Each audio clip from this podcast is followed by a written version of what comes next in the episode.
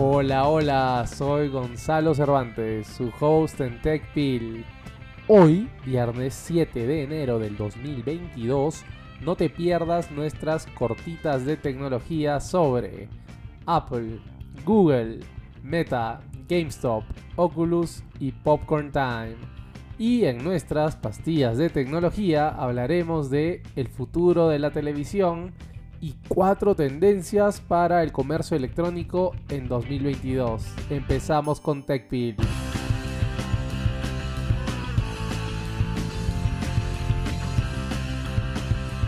Cortitas de tecnología, los titulares que no debes perderte el día de hoy.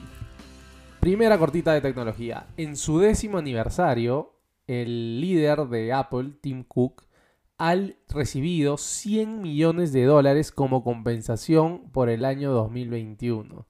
Esta millonaria suma llega gracias a las increíbles ventas que ha tenido el iPhone el año pasado.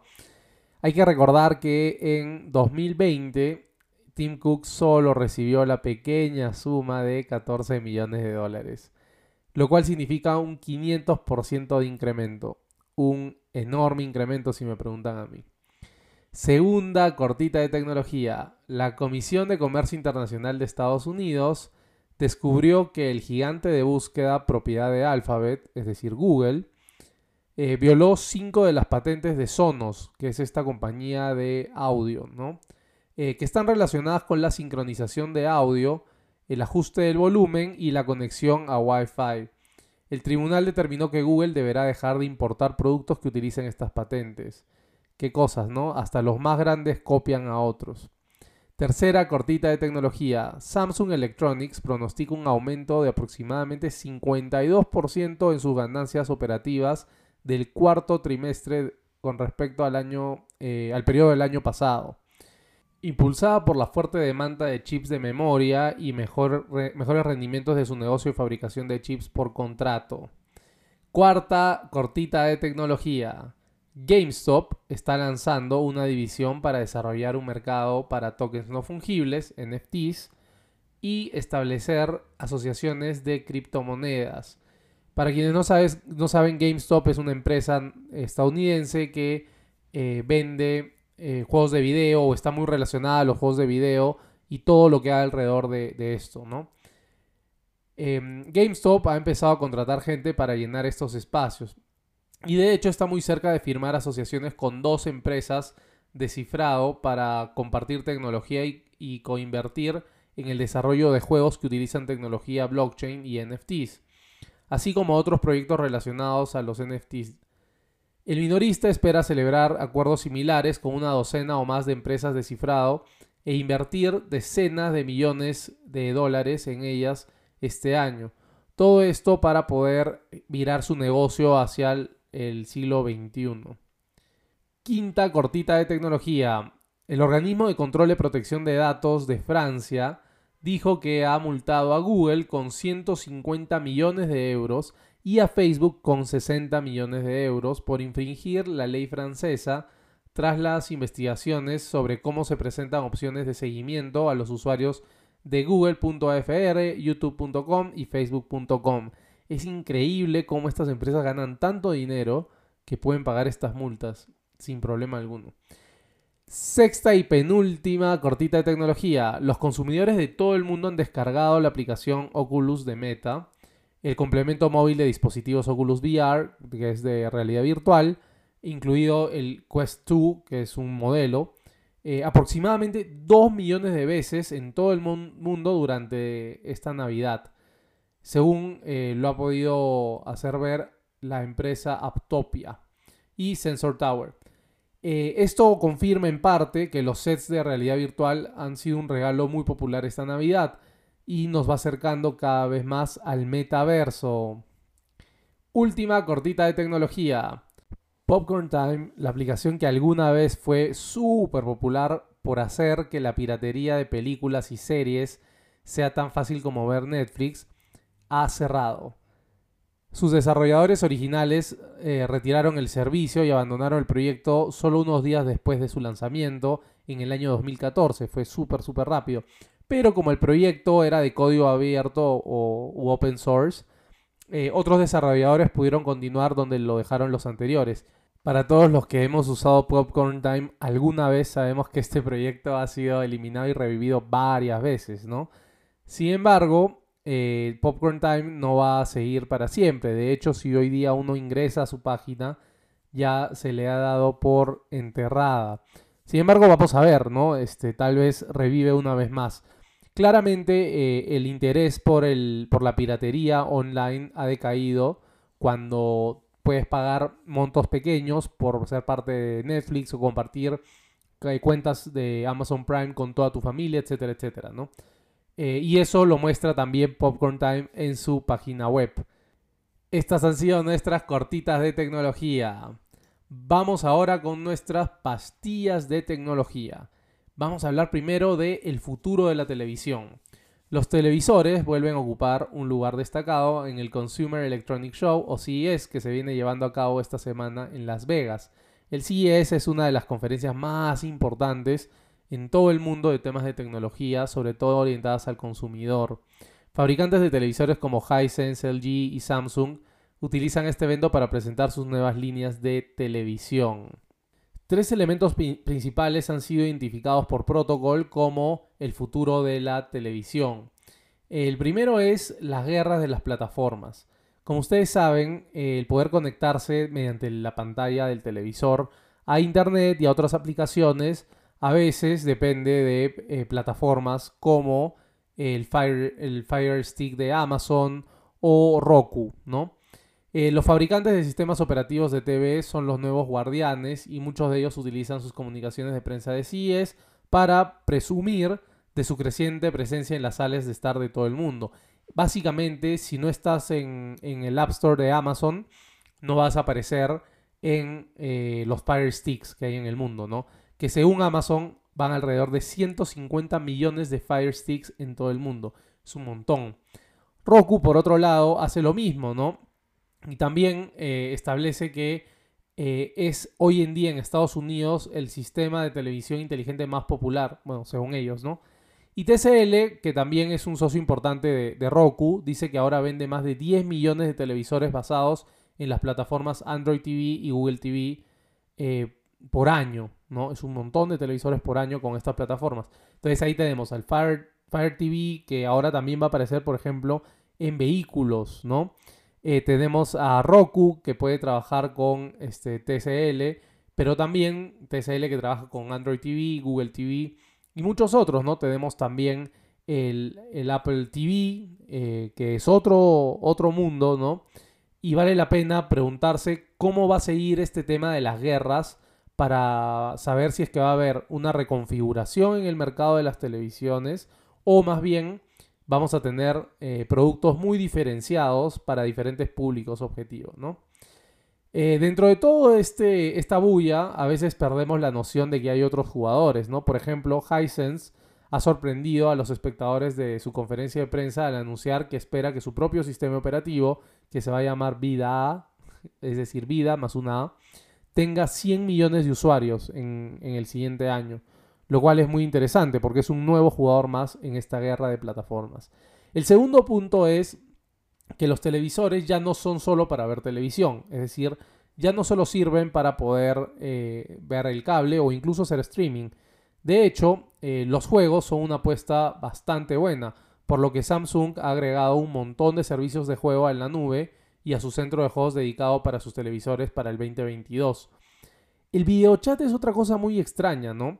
Eh, no hay tantos televisores que cuenten con videocámaras como uno pensaría. Eh, pero sin embargo, hay empresas como Sony que aunque no integra la cámara en su televisor, les está dando a sus compradores de los modelos de más alta gama una cámara web gratuita eh, de la marca Bravia, que eventualmente también admitirá controles de gestos, porque se ha visto que esto ha funcionado súper bien con Xbox, por ejemplo.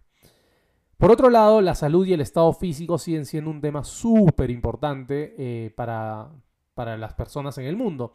Y así es que LG se ha eh, asociado con Independa para poder lanzar su propio servicio de salud en casa. Eso ya lo hizo Apple antes y, muchas otras este, empresas vienen trabajando eso y sobre todo startups. Entonces es algo que ver eh, más adelante. Personalmente yo, por ejemplo, sí uso YouTube para poder ejercitarme diariamente. El tercer punto es sobre el 8K, que parece cada vez ser más una realidad. Los fabricantes de televisores han estado promocionando el video 8K como la próxima gran novedad desde hace un tiempo. Y también presentaron varios equipos de 8K durante este CES. Obtener contenido para estos equipos de ultra alta definición eh, sigue siendo un desafío, pero esto puede estar cambiando. La asociación 8K anunció a Amazon Prime Video como uno de sus miembros más nuevos. Prime Video es el, primer servicio de transmisión importante que se une al grupo de la industria, allanando el camino para que Amazon eventualmente admita la transmisión de 8K en su plataforma. Eso va a ser completamente diferente, ¿no? Eh, pero esto ya, ya ha sucedido antes, ¿no? Con el HD, con el Full HD, con el 4K. Si no tienes contenido que, te, que esté en esa calidad, no tiene mucho sentido que el hardware vaya avanzando si es que, si es que el contenido no ha avanzado a la par. Pero vamos a ver cómo va eh, esto en los siguientes meses. Segunda pastilla de tecnología. Cuatro tendencias que definirán el comercio electrónico en 2022 según TechCrunch. El sitio web especializado TechCrunch ha hecho una predicción sobre las tendencias que guiarán el cambio del e-commerce este año. Si 2020 fue el año del auge del comercio electrónico, 2021 fue el año en, la que la industria enfrentó grandes desafíos. Los cambios en la privacidad de los datos afectaron profundamente los anuncios de la en redes sociales de los comerciantes y los problemas de la cadena de suministros obligaron a los comerciantes a ser creativos con su inventario. Primera tendencia según TechCrunch. La personalización y los datos zero party se vuelven críticos. Una de las dos tendencias claves que definieron el comercio electrónico en 2021 fue el cambio dramático en la privacidad de los datos iniciada por Apple. Cuando Apple permitió a sus usuarios optar por la opción de que no sean seguidos en sus aparatos a partir del iOS 14.5, con por ejemplo anuncios de Facebook, Instagram, TikTok, etc., el resultado fue que muchas marcas comerciales vieron una gran disminución en la efectividad de sus anuncios. Las marcas que dependen en gran medida de los anuncios de Facebook vieron una caída en los ingresos y mayores costos. Entonces, ahora las marcas deberán personalizar al máximo sus estrategias de marketing y convencer a los usuarios para que les den directamente su información. Eso es lo que se llama Zero Party, que es cuando el, el usuario te da su información voluntariamente eso es bien difícil. Así que esa va a ser una nueva tendencia para el e-commerce. Segunda tendencia para el comercio electrónico para el 2022 según TechCrunch. El comercio electrónico incluirá Web3 y NFTs. 2021 fue un año de la Web3. Todo el mundo ha hablado de eso, todo el mundo está hablando de NFTs, mucha gente quiere invertir, etcétera, etcétera. Sin embargo, aunque la Web3 ha sido todo un bombo publicitario, solo se trata de una pequeñísima parte de la web, es decir, del Internet.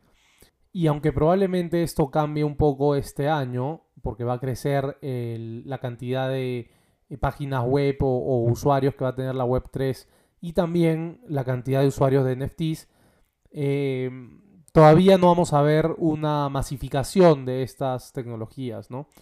Sin embargo, eh, es importante entender que casi todas las industrias del mundo hoy en día están metidas de alguna u otra forma con NFTs y este, la Web3. Esto es cierto para las finanzas, eh, para el retail, para el, y obviamente para el comercio electrónico, ¿no? Muy pocas tiendas en Shopify, por ejemplo, venden NFTs, ¿no? Y solo unas pocas eh, marcas han, han experimentado con NFTs, ¿no? Por ejemplo, es el caso de Nike que les comentamos hace algunas semanas que adquirió una empresa Web3, básicamente porque cree que el futuro está ahí. Obviamente, eh, no, no se trata de decir que todo el mundo va a hacer NFTs y va a estar metido al Web3, pero probablemente sea más mainstream de lo que ha sido el año pasado y cada vez más empresas empiecen a trabajar en ello. Eh, sobre todo complementando eh, lo que ya venden en la realidad, ¿no? Es decir, por ejemplo, vendes unos zapatos y a la vez otorgas un NFT de esos zapatos. Eh, eso permite dar, digamos, una doble compra para el, consumidor. La tercera tendencia es que las compras en vivo se van a generalizar. gracias a una combinación de Internet más rápido, el auge de los videos en vivo y el aumento de personas influyentes o influencers, las compras en vivo se están convirtiendo en un canal importante, si no principal, para los compradores ávidos, es decir, las personas que les encanta comprar todo el tiempo. Los consumidores están sintonizando las transmisiones en vivo en Instagram y Facebook para obtener nuevos productos de sus influencers y celebridades favoritos. Nuevas empresas como Talk Shop Live, Whatnot y Pop Shop Live están levantando grandes rondas eh, de inversión a medida que crean nichos únicos en el espacio de las ventas en vivo. Así que eso también eh, pareciera que regresa, porque yo recuerdo en la televisión muchas ventas en vivo, ¿no? Donde te invitaban a un lugar a que compres. Claro, hoy en día te invitan a comprar algo que lo puedes comprar directamente eh, online, es diferente. Pero eh, vamos a ver cómo sigue esta tendencia. Y la última es una mejora lenta pero gradual de la cadena de suministros. Si bien no en todas las industrias se ha visto el impacto de esto, eh, se ha puesto en tela de juicio la globalización de la producción, ¿no? Y cada vez eh, se están haciendo más cambios para incrementar la producción en diferentes polos ah, geográficos en el mundo y a su vez también solucionar los problemas que había de cadena de, suministros, sobre todo en la industria naviera, ¿no? Eh, cada vez más estas empresas navieras están creciendo y adquiriendo nuevos barcos para poder transportar más